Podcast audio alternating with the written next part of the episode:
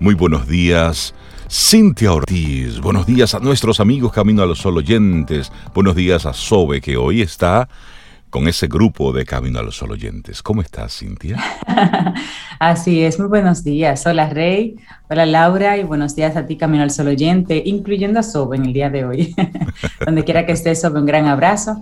Y bueno, esperamos que este programa y este día de hoy nos encuentre bien, nos encuentre bien y que lo disfrutemos juntos, que es parte de la rutina que queremos integrar para todos nosotros. Un buen comienzo del día. Así un camino al sol. Y un buen comienzo inicia con una buena decisión primero. Y luego a eso le conectamos unos hábitos que nos permitan tener un buen arranque del día. Si tus mañanas no son como tú las deseas, bueno, pues diseñala cómo yo quiero que sea mi despertar, cómo yo quiero que sea mi arranque de mañana. Entonces, poco a poco vas integrando esos cambios. Me gusta mucho la palabra diseño, como tú dijiste, diseñala, porque te deja, te deja ver que tienes el poder, que tienes el poder de modificarlo. Si es muy atropellada tu mañana, pues levántate un poquitito más temprano. Si siempre te ha gustado tomarte el café en silencio, pues levántate un poquito más temprano y prepárate ese café para que sigas dándote ese mimo que uno necesita como persona para tener una buena actitud ante, ante el día y ante la vida, Rey.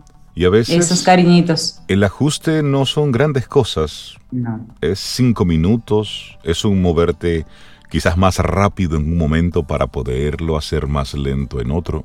Correcto. Son ajustes. Y el tema que te queremos proponer para hoy. Ten tu propia interpretación de las cosas.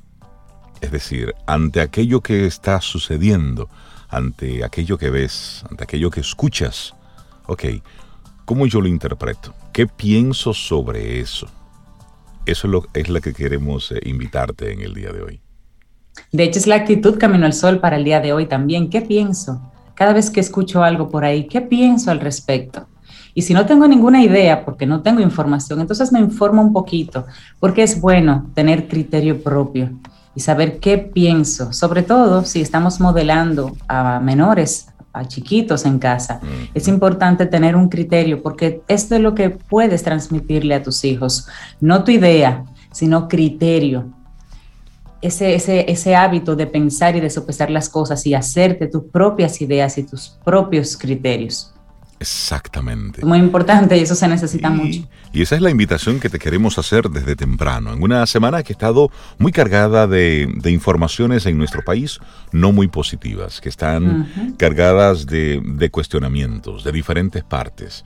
Eh, muchas involucran a las diferentes autoridades, en especial a la Policía Nacional, a la justicia, pero también, por otro lado, el comercio ilegal. Estamos viendo lamentablemente los estragos que está causando la bebida, la, la venta de, de unas bebidas que a veces hasta el cómo llamarlas es difícil porque vemos como esto que es prácticamente cíclico. El año pasado, para esta misma época, estábamos hablando exactamente de lo mismo. Lamentablemente personas estaban muriendo a causa de la ingesta de unas, de unas bebidas, que es prácticamente un veneno, porque el costo les era atractivo. Hay, hay que, es mucho lo que tenemos que hablar sobre, sobre ese aspecto. Pero en este momentito vamos a quedarnos con esa intención en Camino al Sol. Hoy, ten tu propia interpretación de las cosas. Todo esto que está sucediendo, todos están opinando a través de las redes sociales, a través de los medios de comunicación. Pero ¿qué piensas tú? Tú, a lo interno de tu familia, ¿qué piensas sobre este, sobre los otros temas? Porque en la medida en que tengamos un pensamiento crítico sobre lo que está sucediendo, luego como sociedad podemos tener una, una actitud diferente. Y esa es la invitación que te queremos hacer desde Camino al Sol. Hoy estaremos disfrutando de la música con nuestra querida profe Melissa Moya y tenemos muchísimos temas para conversar. Así es que arrancamos nuestro programa Camino al Sol tempranito. Iniciamos Camino, al Sol. Estás escuchando Camino al Sol.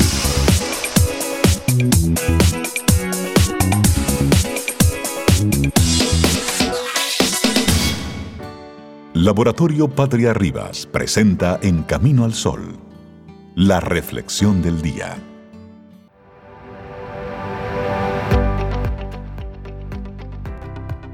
Lo propio del saber no es ni ver ni demostrar, sino interpretar. Tomado de Las Palabras y las Cosas, de 1966, Michel Foucault. Nuestra reflexión para esta mañana. Piensa por ti mismo y aprenderás a tener ideas propias.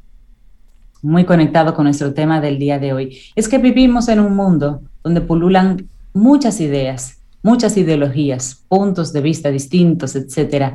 Los medios de comunicación nos bombardean sin compasión con noticias, con opiniones y generalmente contradictorias en muchos casos.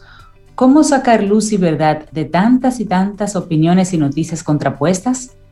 ¿Cómo saber cuándo te intentan manipular, cuándo te están engañando a medias?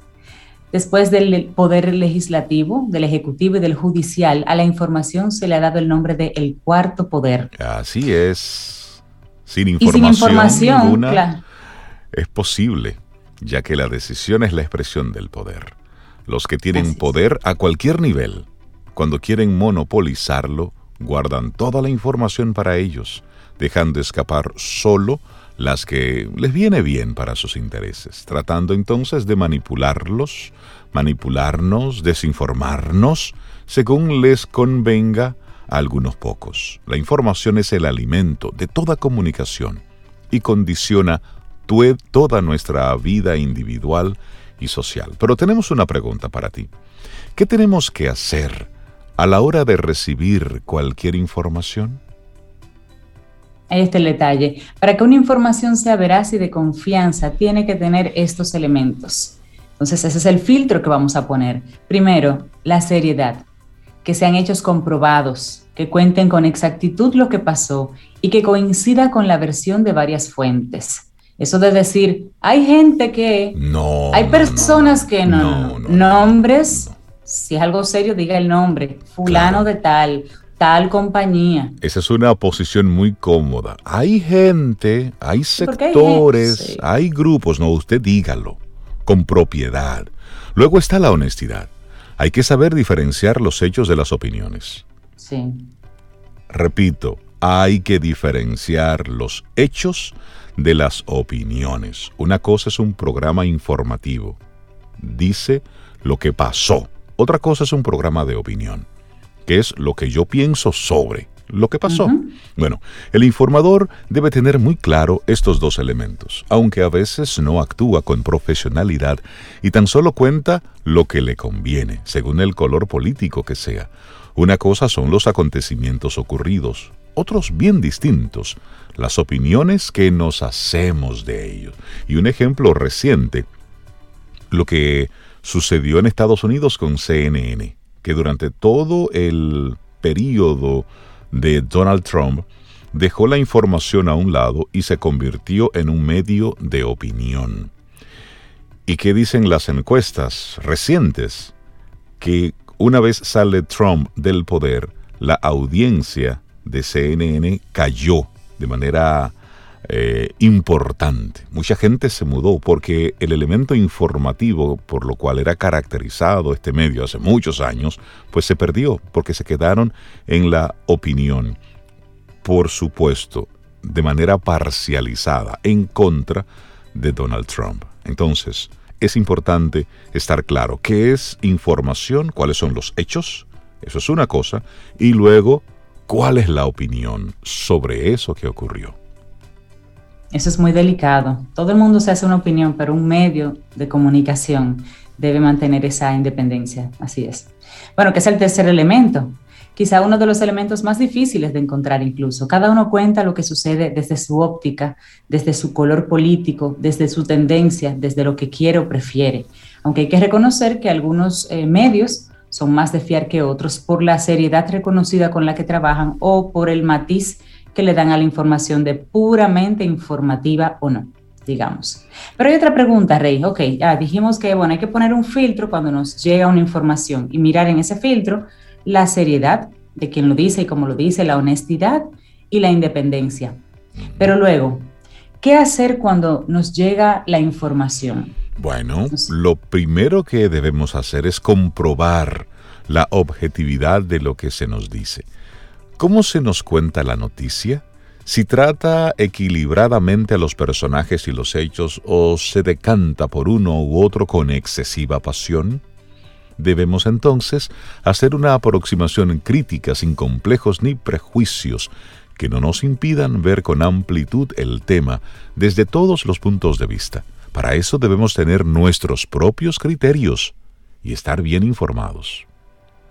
Bueno, y otro elemento, contrastar las fuentes. Es muy conveniente leer la misma noticia en varios medios, internacionales, locales, periódicos, redes, pero en varios medios, de manera que puedas informativos, ¿eh? fuentes oficiales, digamos, para que puedas hacerte una idea lo más exacta posible, porque siempre se, a veces se contraponen y otros se van validando y se van complementando. Exactamente, y eso de contrastar las fuentes conecta muy bien con el tercer punto, y es que normalmente los lectores o los espectadores de una sola fuente se convierten en fanáticos, porque cuando solamente te nutres de un solo punto, pues no das paso a, otro, a otra visión, a otra mirada de lo que está ocurriendo. Y esto es un prisma. Lo que ocurre es un prisma. Está desde el punto de vista de quien comete el hecho, pero también del que lo recibe. Entonces, una información debe ser vista desde los diferentes ámbitos. Pero hay otro elemento importante, que son eh, el, es el diálogo. Sí, sí, totalmente el diálogo, hablar con personas de distintas tendencias sobre un mismo tema que te interese, escucha sus opiniones con honestidad y sin prejuicios y ya luego entonces nosotros hacemos esa síntesis. Pero escuchar y conversar con personas de diferentes tendencias también te da diferentes colores sobre un tema. Y también finalmente en este punto reflexionar y formarnos una opinión propia, porque recordemos que nuestro tema del día de hoy es precisamente eso, el tener el pensar por ti mismo, el tener criterio propio. Y esto se aprende. Y estas son formas en las que estamos compartiendo hoy, formas en las que podemos aprender a ir haciendo criterio propio. Pero es eso, comprobando ciertos elementos, comprobando fuentes, contrastando, investigando, dialogando y luego formándonos entonces una pequeña opinión. Y esto te lo compartimos para que lo pienses dos veces antes de tú retuitear una información o compartir algo a través de de WhatsApp, del correo electrónico, de algo que te llegue. Tranquilo, un momento, no te conviertas en multiplicador de desinformación. Antes de, haz la tarea. Y ahí entonces está este próximo punto, reflexionar y formarnos una opinión propia. Siempre esta opinión pasará por el filtro de lo que somos y de lo que vivimos. Por eso cada persona tiene un pensamiento o una opinión sobre algo. Hay que procurar la mayor independencia y objetividad posibles, pero siempre de acuerdo con nuestros principios y con nuestra conciencia. Ahora te hacemos otra pregunta.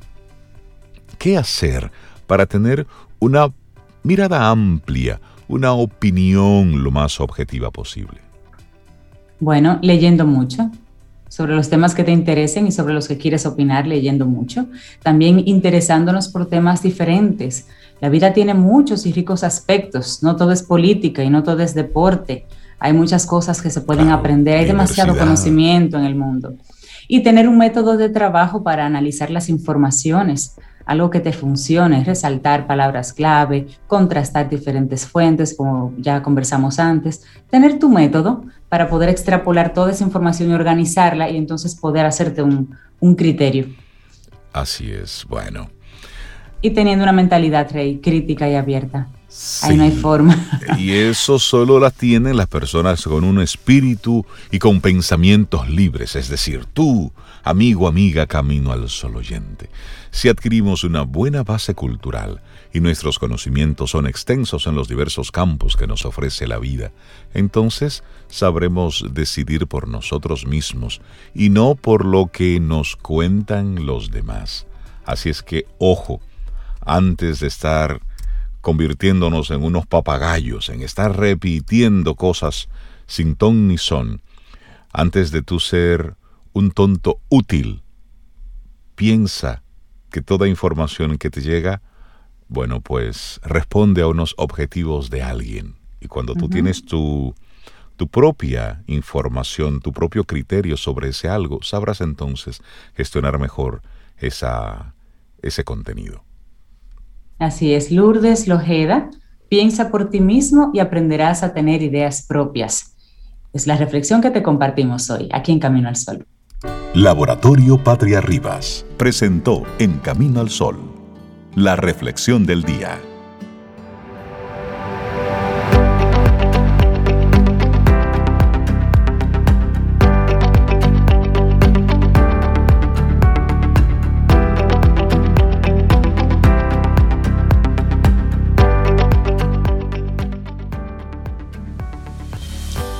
Si quieres entender algo de verdad, intenta cambiarlo.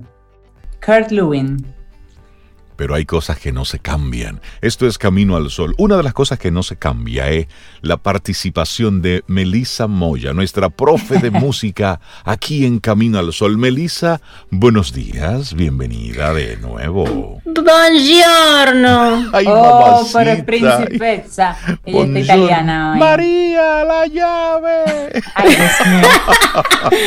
Ay, esa película tan triste. Bonita pero triste. Melissa, ¿cómo tú estás? Bene, bene, gracias. Ok, gracias, gracias. Bueno, pues yo quiero darte la gracia de manera pública por, por el lindo regalo que nos hiciste ayer. El rico regalo. El rico regalo, mire. Porque cuando, cuando está lloviendo, comer así como que cosas, cosas dulces, calentitas, óyeme, el, alma, el cuerpo lo agradece. Entonces Melissa ayer pasó así rápido por las oficinas de, de World Voices y entonces nos dejó... Y Camino al Sol. Y Camino al Sol. Entonces nos dejó unos, unos brownie espectaculares. sí, recién horneaditos. De verdad que gracias. Nos hiciste la tarde. Gracias por ello. De nada, de nada. bueno, pues, vamos a conversar hoy sobre arte, aire, aire y movimiento. Aire y movimiento. Sí, hay movimiento en la música. Nosotros estuvimos hablando en el último segmento sobre la música en la danza y algo muy particular de la música es precisamente lo que es el aire y el movimiento que influye eh, bastante eh, en, en las diferentes partituras que se han creado, no solamente de danza, sino ya a nivel general. ¿Y qué es el aire? El aire es el grado de velocidad con el que se hace una pieza y se toma en cuenta diferentes expresiones para manifestarla. Ahí, por ejemplo, cuando tenemos piezas como una sonata, que son piezas que tienden a tener varios, varias piezas en sí misma, o sea, varios, lo que le decimos movimientos, em, cada movimiento tiende a tener una velocidad diferente y una intención diferente. Eso tanto dentro de la misma pieza como dentro de cualquier pieza de manera individual. Y hoy nosotros vamos a conocer a qué nos referimos entonces cuando vemos que, hay una pieza que se llama eh, molto, eh, largo, più molto, eh, cuando hay una pieza que se llama adagio o qué es lo que es alegreto, todo eso. Bueno, primero recalcando, nosotros hace tiempo habíamos hablado de lo que es eh, cuando lo que es BPM, que son beats per minute, o sea, pulsos por minutos. la música, nosotros utilizamos lo que son BPM y es que eh, si, por ejemplo, yo tengo BPM a 60, significa que la, la figura musical negra caben 60 negras por minuto y esa es la velocidad, o sea que cada uno dura un segundo. Esos son 60 BPM. Si yo pongo, por ejemplo, el metrónomo, me va a sonar eh, a esa velocidad y a esa velocidad es que yo voy a tocar. Por ejemplo, aquí yo tengo un metrónomo y esto sería 60. A ver, esto sería 60 a velocidad de corchea. Esto sería 60 a velocidad de negra. Fíjense, cada una dura un segundo. Pero si yo agarro y lo pongo a 120, por ejemplo, ya es más rápido. Entonces los músicos utilizamos eso no solamente eh, para marcar el tiempo en las partituras, se marca con metrónomo, pero antes de eso se utilizaban más expresiones. O sea, se le ponía nombre a la pieza como para decir al intérprete, vas a tocar esto rápido o vas a tocar esto despacio. Pero vamos a escuchar un ejemplo para ver cómo nosotros podemos distinguir eh, estas cosas en la música. Esto es un una versión eh, clásica de una pieza pop que seguramente muchos han escuchado y está en Allegro.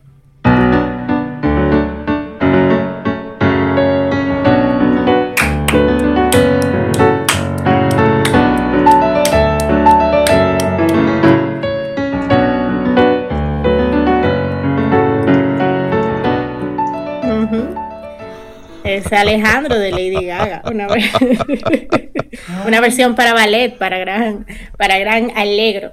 Eh, pues sí, eh, si ustedes se fijan en eso que acabamos de escuchar, el pulso, había un pulso detrás que hacía 1, 2, 3, 1, 2, 3. Entonces vemos que ese movimiento es como más animado. Pero luego tenemos unos, unos movimientos más lentos. Alegro es eh, una velocidad regular, no es es un poco rápida, pero no es tan rápida. Entonces es como que, por ejemplo, si nosotros estuviéramos eh, caminando, yo te digo, ok, caminando despacio, caminando rápido, trotando, corriendo, volando. esos son los términos, esos son los términos que utilizamos, pero son en italiano, son en italiano estos términos. Ah. Y está, por ejemplo, el larghetto, que significa más o menos lento. Vamos a escuchar un ejemplo de un largueto.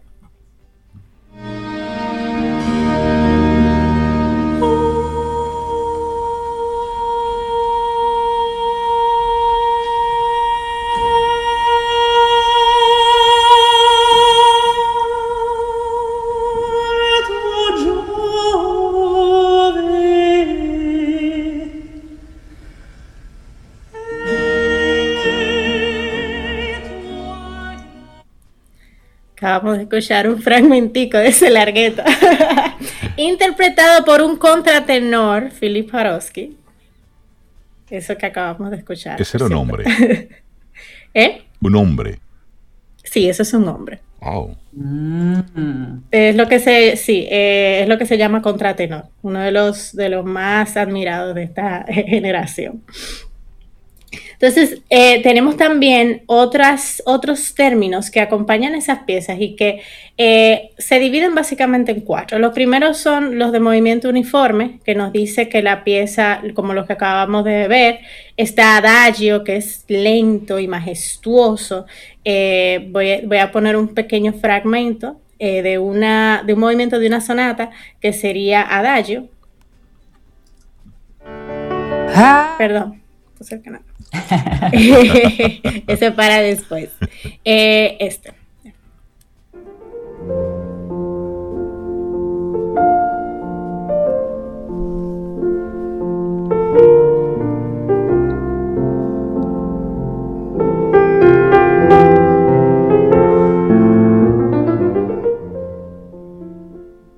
Es un ejemplo de lo que sería un adagio.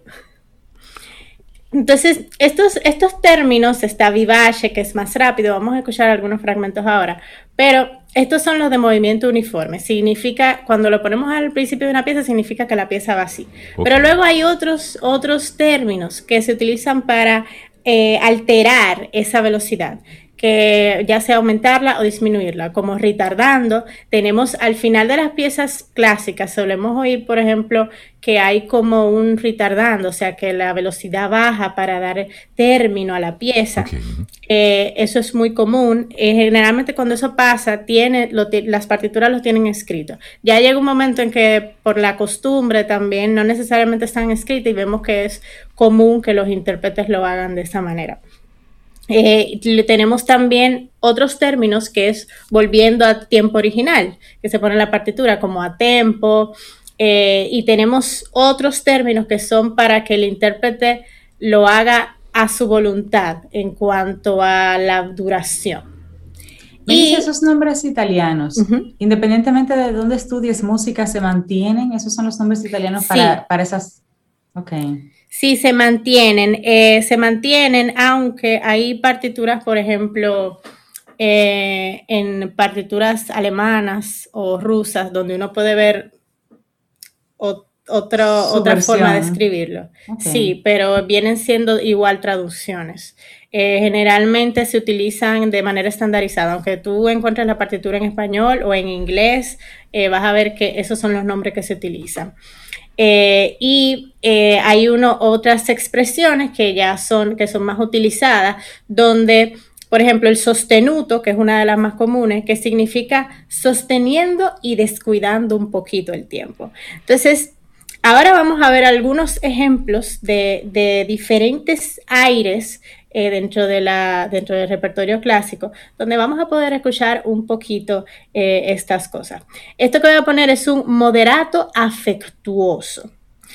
O sea, un moderato, que es un aire moderado, dígase un poco lento, ni tan moderado, ni tan rápido, ni, tan, ni tan despacio, y afectuoso, con intención. Escuchemos esto, esta, esta parte también de Philip Harowski.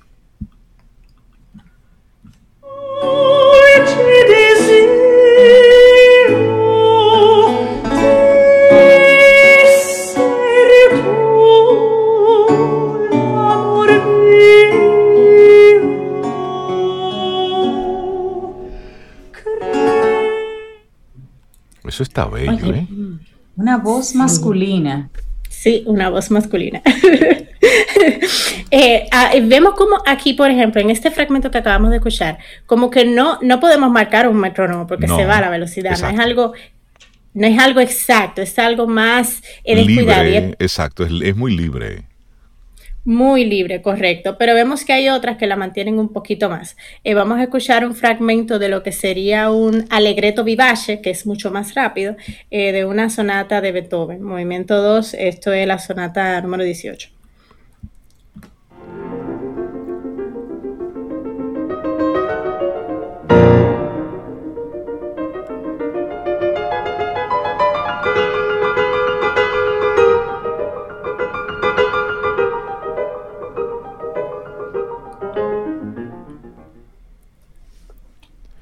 Fíjense cómo Qué, qué, interesante que nosotros al ver, solamente y solamente al ver la partitura, al principio te marcan esa palabra y ya el pianista sabe o el músico sabe que, eso va, rápido. A Viñón. claro, e influye mucho la interpretación. En fin, no es lo mismo si nosotros escucháramos eso en otra velocidad.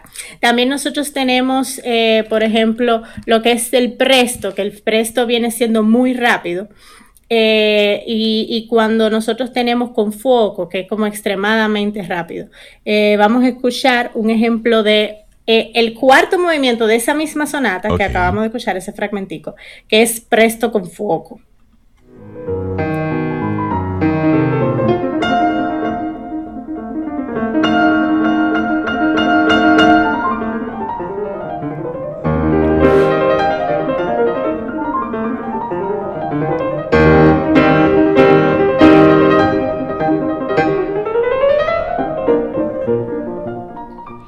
Melissa, una, una pregunta, porque yo escucho algo así y la palabra que me llega a la cabeza es virtuoso. Es decir, una persona que pueda tocar así debe tener, la, eh, eh, debe ser un virtuoso con el instrumento. ¿Todo músico puede llegar a desarrollar eso? Mi respuesta sería no. Esa velocidad, Melissa, así. Sí, sí, pero mm, sí, pero muchos años de práctica y es impresionante. las piezas mientras mientras más rápida es la pieza que escuchamos, hay muchas horas de, de práctica lenta, súper lenta. Melissa, los chinitos no cumplen con esa estadística. Tú ves en videos, yo que veo muchos videos de, de, piano, 6 y 7 años, y tú dices, pero ¿en qué vida fue que practicó? Porque no puedes, no tiene eh, tiempo para hacer Recuerda que ellos no entran en ningún parámetro que podamos comparar. Siempre habrá una chinita o un chinito de 4 o 5 años que lo hará mejor que tú. Eso olvídate. Eso es así. Pero Belisa, esa adquirir esa velocidad y todo esto en su mayoría de memoria, porque tú no estás leyendo a esa velocidad, ya tú lo, tienes integrado. claro. Pero eso es, eh, eso requiere mucho tiempo de práctica, pero lento. Los pianistas profesionales, o sea, pueden saberse una pieza súper rápido, pero hay que practicarla lento varias veces. Incluso es tal así eh, que uno tiene piezas rápidas, que cuando uno tiene, por ejemplo, yo tengo una semana sin practicar un estudio, que va a millón, y yo me pongo a practicarlo, y, empiezo a velocidad rápida y me puedo equivocar fácilmente. ¿Por qué? Porque porque esa práctica se me fue. Entonces yo tengo que volver a practicar lento y ya después de que la digitación esté bien segura, va a millón. Es como la danza. O sea, hay, nosotros, no sé si ustedes han visto algún espectáculo de hip hop, de estos bailarines que hacen pasos rapidísimo, ta, ta, ta, ta, ta, pero ellos no se lo aprendieron esa velocidad. Eso fue lento y uno y dos y tres y ahora esto y después, ok, más rápido, un, dos, tres, cuatro. Y ya al final ese movimiento está integrado. Es algo muy físico, muy, muy fisiológico y lo que sí es difícil, pero por lo menos eh, eh, en mi experiencia, cuando uno va a hacer piezas muy rápidas, es mantener la relajación, porque si tú no estás relajado y te tensa, la mano como que se tranca. En, el, instrumento y es más difícil hacerlo. pero yo me he dado cuenta de que fluidez es impresionante, de verdad. Sí, y, pero y, vuelvo y digo, es una cosa de practicar lento. Yo voy, a hacer una, algo que tengo como proyecto, es que cuando he empezado piezas que son así como muy rápidas, he empezado a grabar, ok, día uno, ¿a qué velocidad está? Y entonces el día tal, ¿a qué velocidad ha llegado? Eh, porque no es tan difícil como uno cree. Lo que requiere mucha práctica. No es que no es difícil, es que hay que dedicarse. Si uno no se dedica, uno no lo puede hacer. Sí, es un asunto de dedicación, de ponerse, de ponerse en eso. Melissa, tú estás hablando de alegro, eh, adagio, adagio, y todo eso. El merengue, ¿dónde entra? bueno, el merengue vendría siendo, depende del, de, hay un rango de metrónomo. exacto, te voy a ir llevando paso. Un merengue, un merengue de los 80 de Sergio Vargas. ¿Por dónde anda? Habría que ver el pulso que tiene el merengue, porque él tiene lentos y tiene merengues que son rápidos. Uno que sea lento. uno que sea lento puede ser entre alegro, que generalmente el, metrónomo va a 110 eh, negra por minuto. Ok, entonces uno que sea de los rosarios, por ejemplo, que va mucho más rápido. Mm, viene a ser un casi podría ser un casi vivace, pero, ni, pero ni tanto. O sea, el, merengue se queda muy en alegro. Muy en alegro. y si es un peligro, y si es un perico ripiao, es un alegro contentísimo. Puede ser un poco sí, un alegro contentísimo. Pero sí, los, los aires más rápidos son vivace, presto, alegrísimo, hay alegrísimo. Ah, entonces un eh, perico ripiao es un alegrísimo. Si es de, de la vieja fefa, es alegrísimo. Pero si fuese, por ejemplo, una balada, ya entonces más moderado el aire, las negras están a menos de, pueden estar a menos de 100 o a 108 eh, negras por minuto, así como mucho. Eh, la música popular tiende a mantenerse en, en alegro. Em, por lo general tiende a mantenerse como en ese rango. Ya en, el, en, la música clásica yo diría que vemos mucha mayor variedad de todos estos aires, porque es que hay mucho que expresar y todo es muy diferente. Yo voy a poner un, ejemplo de un andante sostenuto, que andante como es un aire moderado, no es rápido, es al paso, tranquilo, y, y eh, nosotros tenemos... Em, ese aire un poco sostenido, o sea, descuidando un poquito el tiempo. Este es Andante Sostenido de, este es de Mendelssohn.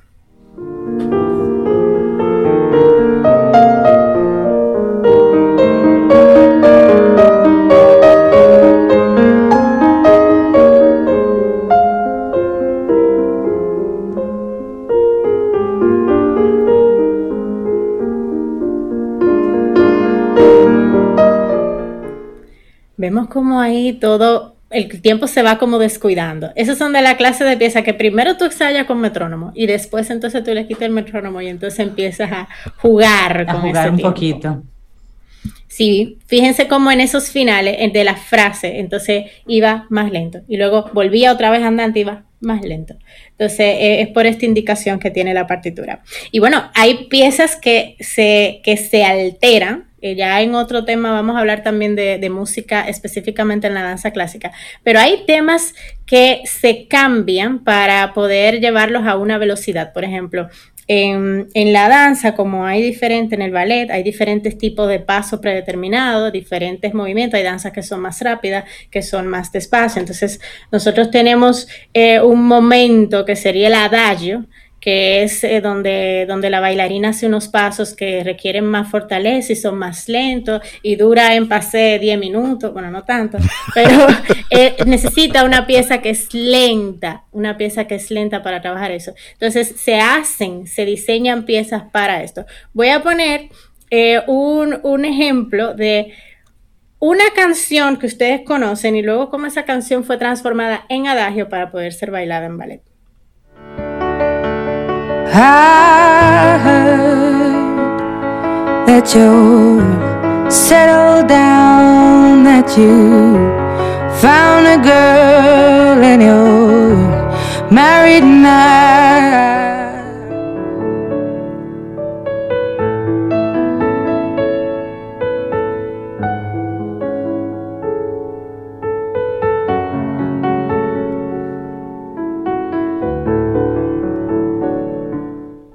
Verdad que el día que yo grabé eso me sentía de buen ánimo.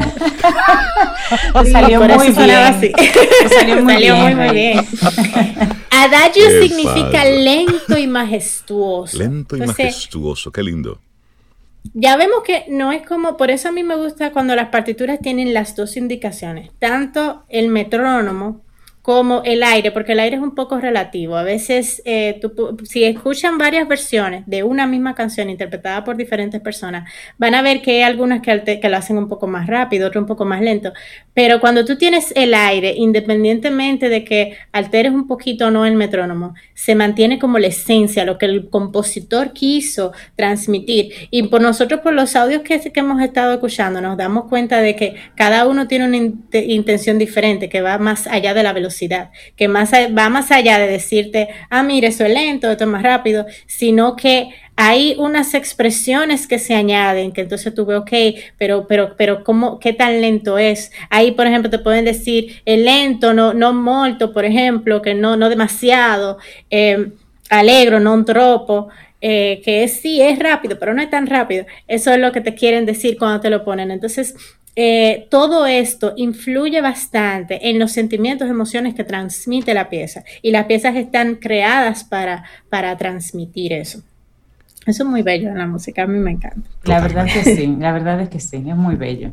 Y sobre todo conocer esos diferentes... Eh, términos. Esos términos que le dicen al, al músico, al intérprete, cómo va esta pieza y es lo que hace al final que las partituras, el, escribir música se convierta en un lenguaje totalmente, porque un músico, aunque no conozca el idioma de su acompañante, pues tienen la partitura y ambos ya están hablando el mismo idioma. Se entienden por dónde van uno, aunque sean partituras de diferentes instrumentos, pero la misma pieza. Ya nos estamos entendiendo. La música es mágica. Claro. Claro. Y bueno, eh, ya cerrando, em, los más comunes son largo, los que hemos escuchado, largo, que es muy lento, el adagio, que es lento y mm, majestuoso, tenemos el andante, que es tranquilo, a paso, andantino, que es un poquito más andante que el andante, moderato, que es un aire moderado, el alegreto, que es un poco más animado, el alegro es más animado que el alegreto. El alegrísimo todavía más animado que el alegro. Y no hay un contentísimo. No, no hay contentísimo, pero hay vivace. Lo podemos agregar ahí. Vivace. Rápido. El presto, muy rápido. Cuando escuchamos, a mí no me gusta la pieza que dice presto, ya yo dije, bueno, a la hora de tocar eso, vamos a prepararnos. Eh, esos son los, y ya otras expresiones que se le añade, el sostenuto, eh, hay muy común el andante sostenuto, que eso es sosteniendo un poco y descuidando el tiempo. Non troppo, que significa no demasiado, si te dicen andante non troppo, o bueno, alegro non troppo, es, que no es tan. alégrate, pero no tanto. Exacto, exacto. Con moto, con movimiento, poco, poco a poco, eh, si por ejemplo es un, un, alegro poco a poco, entonces significa que poco a poco se va llegando también a esa velocidad, cuasi, casi, asai, tanto, muy, suficiente o bastante. Para que vean que todo... Toda expresión musical, toda persona que hace música diferente, la persona que hace jazz, la persona que compone música eh, popular, la parte de la música clásica, todos deben conocer estos conceptos, o sea, se les, se les enseña estos conceptos a todos, el que va a crear música tropical, el que va a crear solamente jazz. Eh, ¿Se parte de una base que tienen que conocer todos? Eh, sí, de, pero recordemos también que muchos músicos populares, o sea, de la, de la música popular, no necesariamente son estudiados. Exacto. Si son estudiados, sí, son enseñados. Eso es parte de la teoría musical. Es parte de la teoría pero hay mucho de la espontaneidad y del, y del ser autodidacta. Exacto, hay muchos, hay muy, pero eso en la música, en, la música popular no se encuentra tanto. ¿Perdón? Ya que tenía la curiosidad de si formaba parte de la, de, la, de la academia, de la base académica que recibe cualquier músico, independientemente de la música que luego decida hacer. Sí, sí, porque independientemente de, estos son conceptos de teoría musical y aunque vayas a inclinarte por uno u otro género, esos términos deben de ser conocidos como parte de la teoría, independientemente de que se implementen o no. Se utilizan más en, en, el, repertorio clásico. en la música popular, lo que uno va a encontrar es un BPM, no, no, tú sabes, yo no he visto ningún merenguero que diga, pues sí, vámonos en alegro. pero. Y si a partir de ahora lo comienzan a decir, porque lo escuchó en Camino al Sol. Melissa Moya, hoy aire y movimiento en la música. Muchísimas gracias por este, por este aprendizaje. De nada, de nada. Bueno, y te voy a despedir con yo, te voy a despedir con una versión. Pero las redes sociales de Melissa, la ah, gente que quiera seguir profundizando todo eso. Ah, claro. Melissa, enséñamelo, pero poco a poco. no presto. Eh, eh, arroba Melissa Moya A en Instagram y Moya A arroba gmail.com. Entonces, mira, Melissa, yo voy a colocar una versión de Bachata Rosa, realizada por Natalie Cole, y a, ver cómo te suena esta. Y luego me dices por dónde anda ese en el, en el, tiempo. Okay. Chévere. Melissa, que tengas un día precioso. Muchísimas gracias.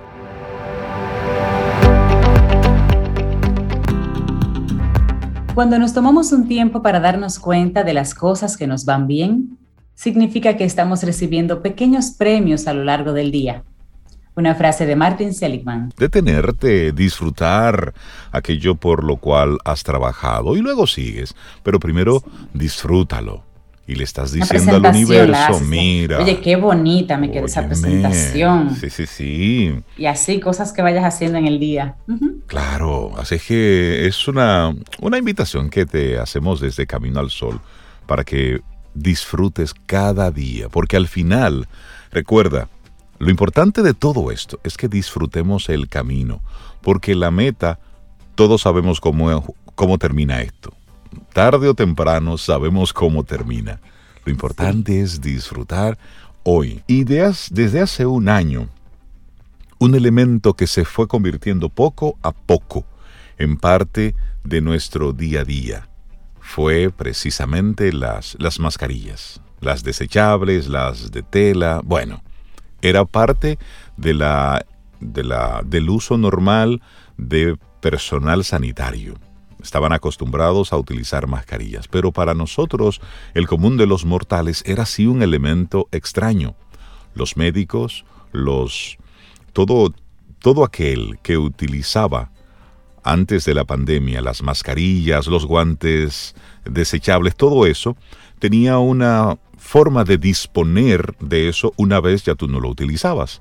Y entonces iban a unos destinos específicos. Pero ahora todo el mundo, miles de millones de personas en el mundo todos los días están, están utilizando, estamos utilizando mascarillas desechables. Y eso ha traído como consecuencia un tema con la contaminación por plástico. Porque, y estos son de los elementos que hay que ir eh, abordando las consecuencias de todas las cosas que estamos haciendo post-COVID. Así es, Rey. Y hay entonces algunos elementos que nos gustaría compartirte de cosas que debemos saber sobre las mascarillas desechables y la contaminación por plásticos. Así es, Rey. Esta es una información que sale en la página de ONU, de la ONU Noticias, como esa muchas más, pero específicamente las mascarillas ahora ocupan este, este tema. Bueno, aumento de la contaminación provocado por el enorme consumo de mascarillas, guantes y otros productos. Como bien decías, antes se utilizaban en algunos sectores y se disponía de ellos en menor cantidad. Ahora todos los usamos y varias veces al día a veces lo, cambiamos. La pandemia del coronavirus ha provocado un importante aumento de la producción de mascarillas desechables.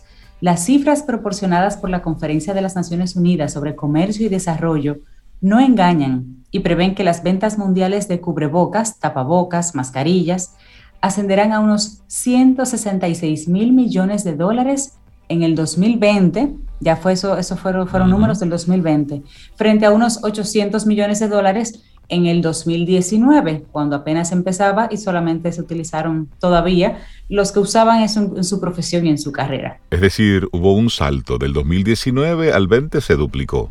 De 800 a 166 mil. Una cosa increíble. Una locura.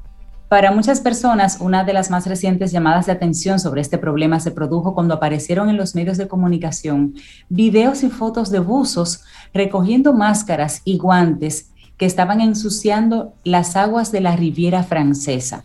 Este acontecimiento supone un recordatorio de que los políticos, los líderes y los individuos necesitamos abordar el problema de la contaminación por plásticos desechados. Ese es el primer elemento que tenemos que tomar en cuenta, el aumento de la contaminación precisamente por el enorme consumo de mascarillas, guantes y productos relacionados. Sí, hay otro elemento y es considerar la gestión de los residuos como un servicio público esencial.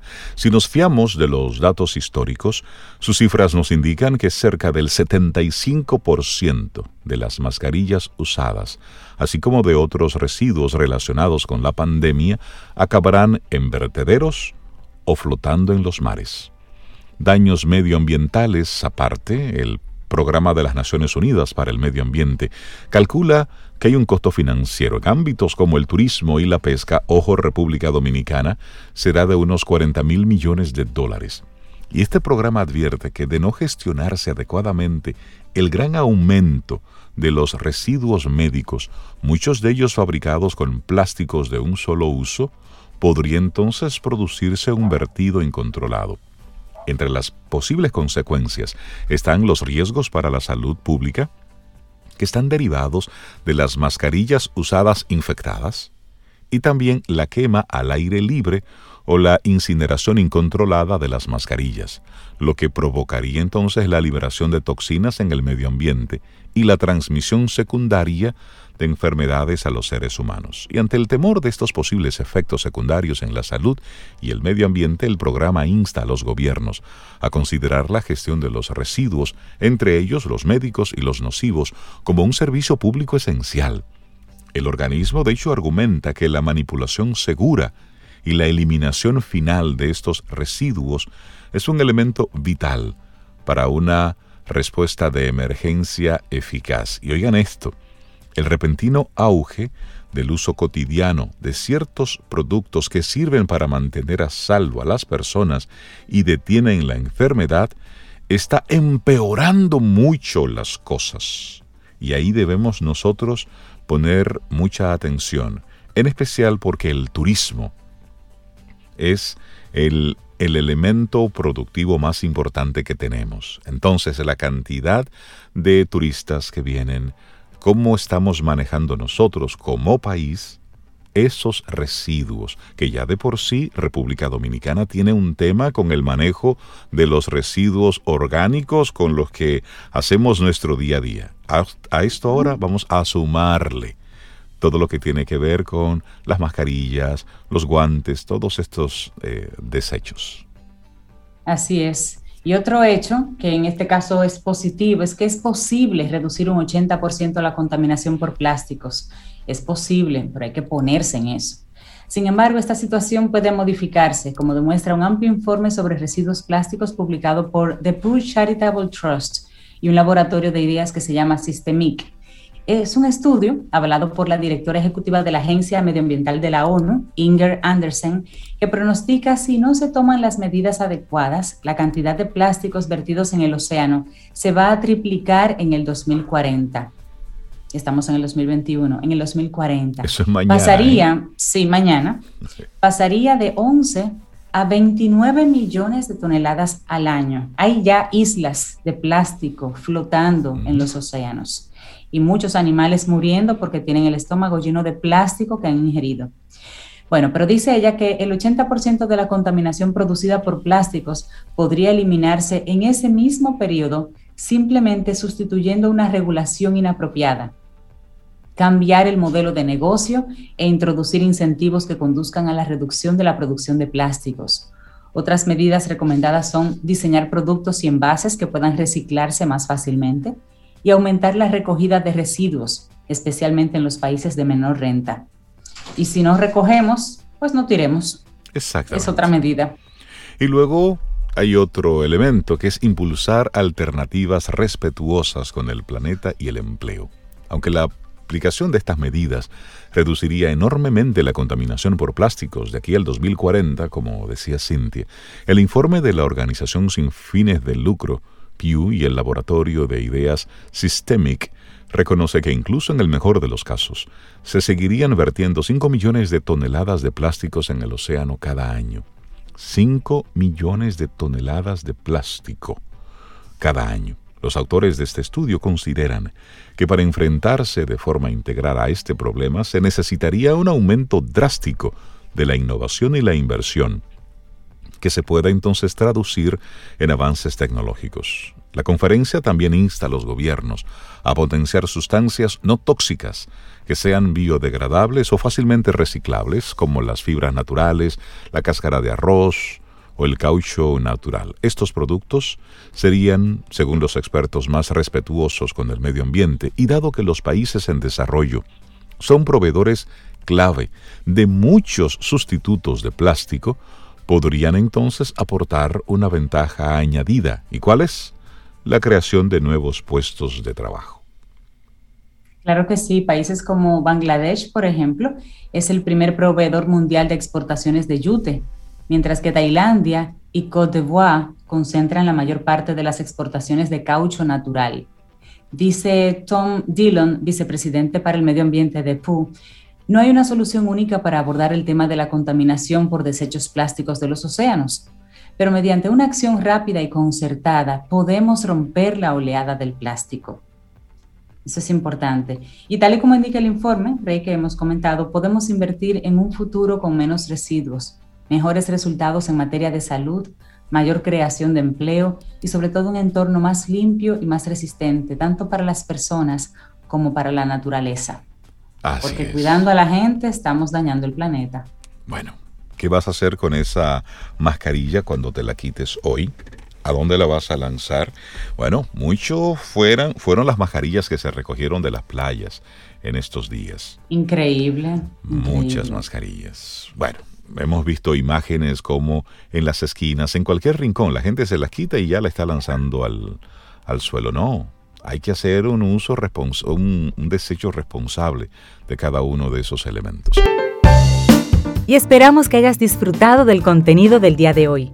Recuerda nuestras vías para mantenernos en contacto. Hola arroba caminoalsol.do.